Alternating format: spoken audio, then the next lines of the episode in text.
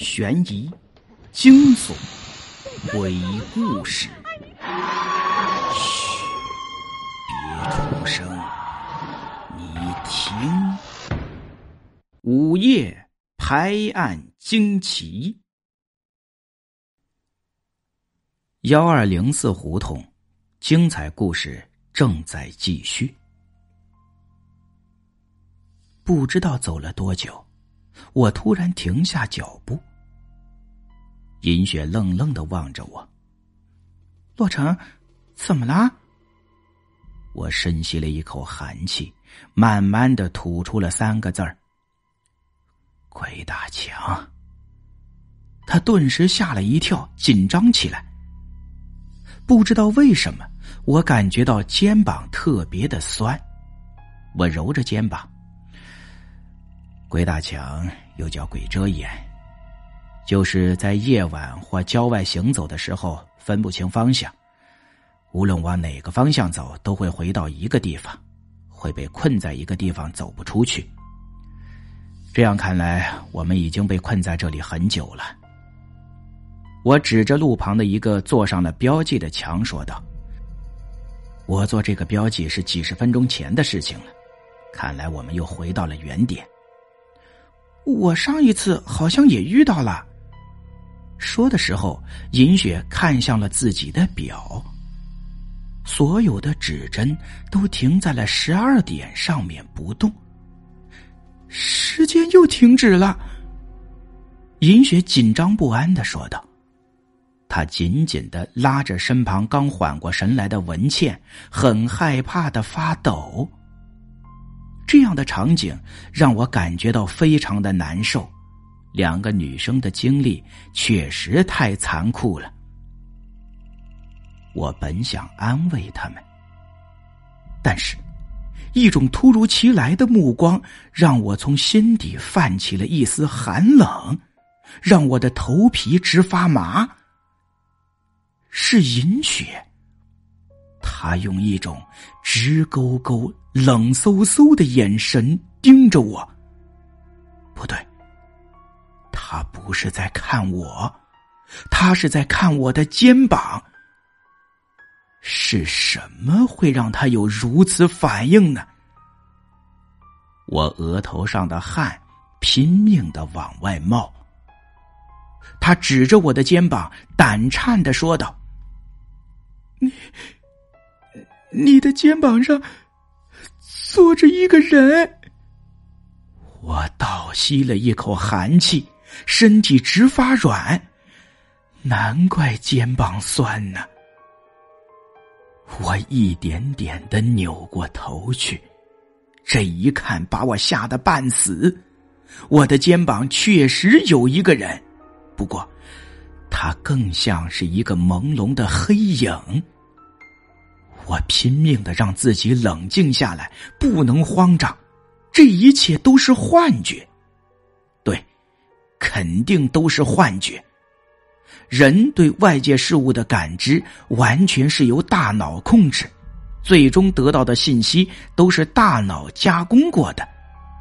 如果大脑工作正常，便能够正确的认知世界；如果产生幻觉，那就是信息加工错误了。我肯定是因为某些原因导致大脑对信息的加工错误了，而产生幻觉的。最有可能就是缺氧了。这里四处密不透风，能吸入的氧气肯定稀薄。既然能解释，又有什么好害怕的呢？我从地上捡起了一根木棒，就朝自己的肩膀砸去。神奇的一幕发生了，木棒砸向黑影的那一刻，穿透了过去，就仿佛是打了个空。但是又不是，因为黑影化成一道烟，四处飘散开了。肩膀上的负重感也消失了，我开始思索怎么走出这个鬼打墙。我们这一路上边走边做记号，纵使如此，最后还是回到了原点。失败了很多次之后，我突然灵光一闪，怎么才想到有这个东西呢？我马上兴奋的问道：“哎，指南针带了没有？”银雪很快的反应过来，从包里拿出了指南针，交给了我。我并不是需要指南针来找方向出去，我是靠它来走直线。可是。看到手里指南针的那一刻，我差点震惊的喘不过气来。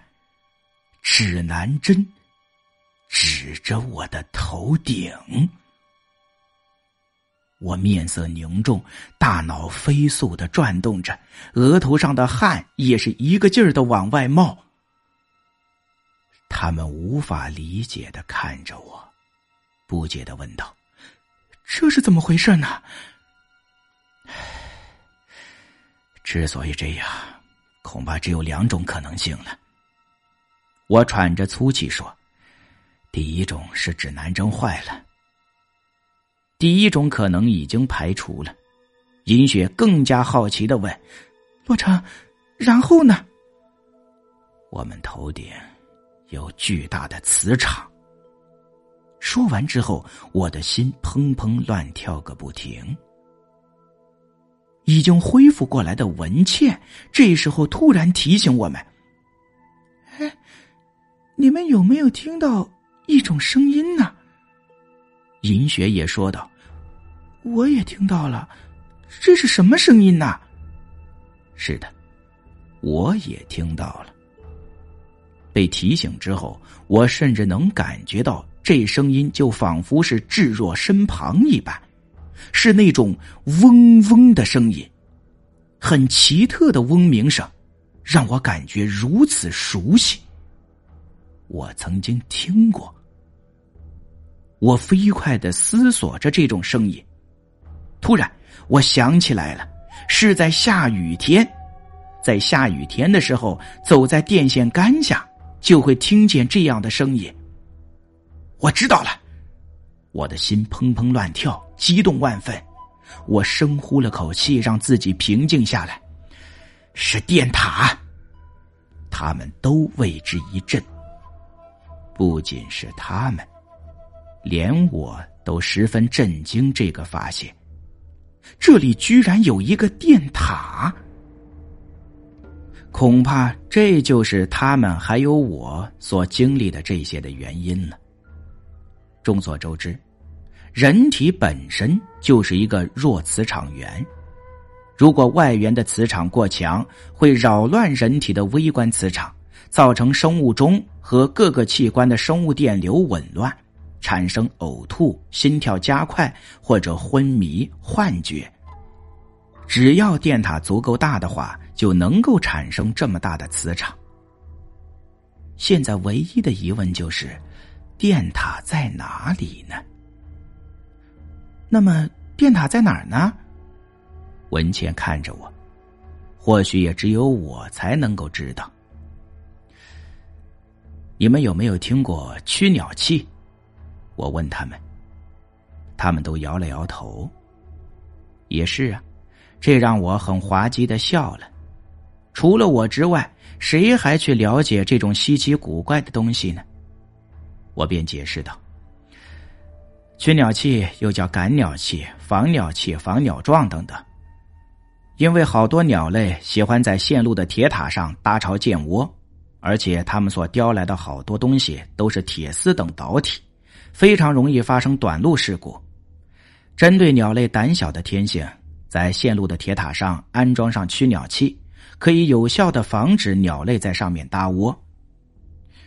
这和电塔有什么关系呢？他们都不明所以，我看着他们笑道：“ 十千伏及以上线路的电塔采用的驱鸟器都是像风扇一样的东西来达到驱鸟效果的。”银雪还是不知道这和电塔有什么关系，文倩也是挠着自己的头，闭着眼睛，我又说道：“有什么感受？”银雪是一个聪明的女孩。她马上反应过来了，是风！他激动的说道。文倩也发现了胡同里有风。我嘴角上扬的笑了笑，聪明，确实是风。接着我又解释：如果这里在有电塔的情况下，而胡同是密不透风的，但是却能够感受到风的话，恐怕我们就在驱鸟器的旁边呢。因为电塔产生的大磁场让我产生了幻觉，那么我们现在就在幻觉之中。我顿了顿。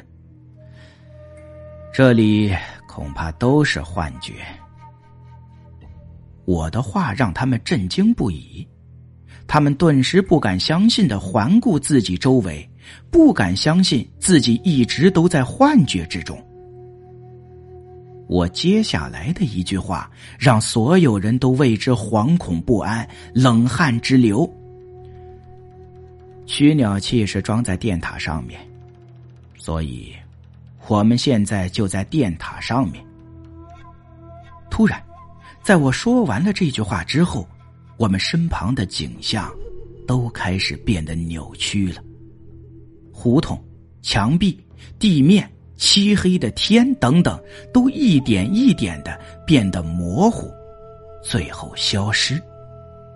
幻觉也一点点的消失了。这一切就仿佛扯掉了幕布之后一般，而展现在我们眼前的，而展现在我们眼前的却是另外一幅场景。电塔出现了，在它的顶部有一个牌子，上面写着编号一二零四。一切都恍然大悟，原来如此。一二零四胡同是因为电塔编号而这样叫的，而且我们就确实在它的上面。